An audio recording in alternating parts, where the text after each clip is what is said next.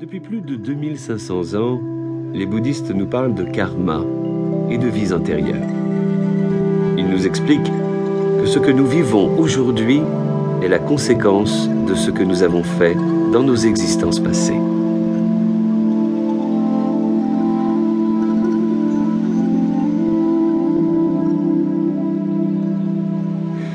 Je ne suis que partiellement d'accord avec ce principe, ou plutôt avec l'interprétation nous lui en donnons.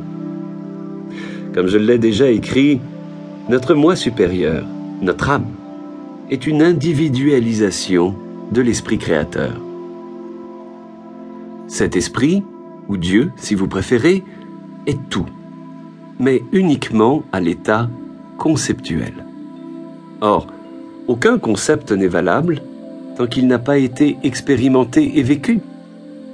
Par exemple, je pourrais vous parler pendant des heures d'îles paradisiaques et vous décrire à quoi elles ressemblent et à quel point il fait bon y séjourner.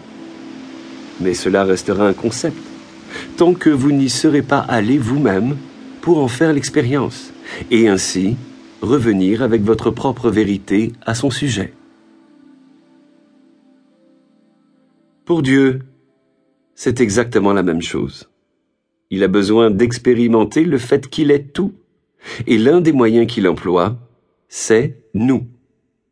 Aussi, nous nous incarnons à intervalles réguliers pour expérimenter tel type de vie, d'action ou de sentiment.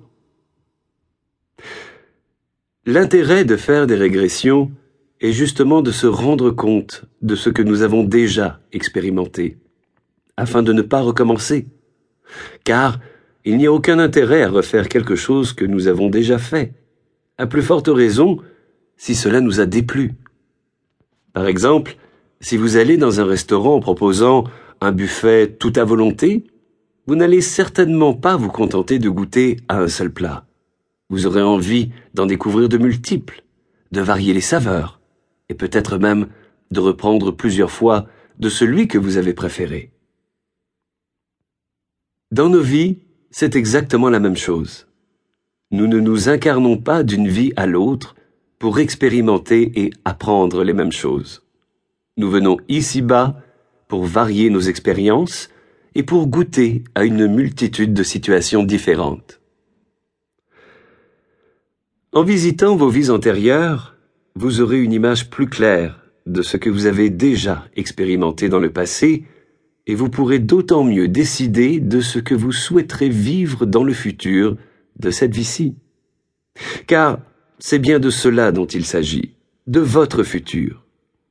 Il nous est difficile de comprendre le présent et d'appréhender l'avenir si nous ne savons pas d'où nous venons. En accomplissant ces régressions, vous saurez enfin d'où vous venez et ce que vous avez déjà vécu mais vous comprendrez aussi une grande partie de ce que vous vivez en ce moment. Vous saisirez enfin le pourquoi des relations que vous entretenez avec les personnes de votre entourage.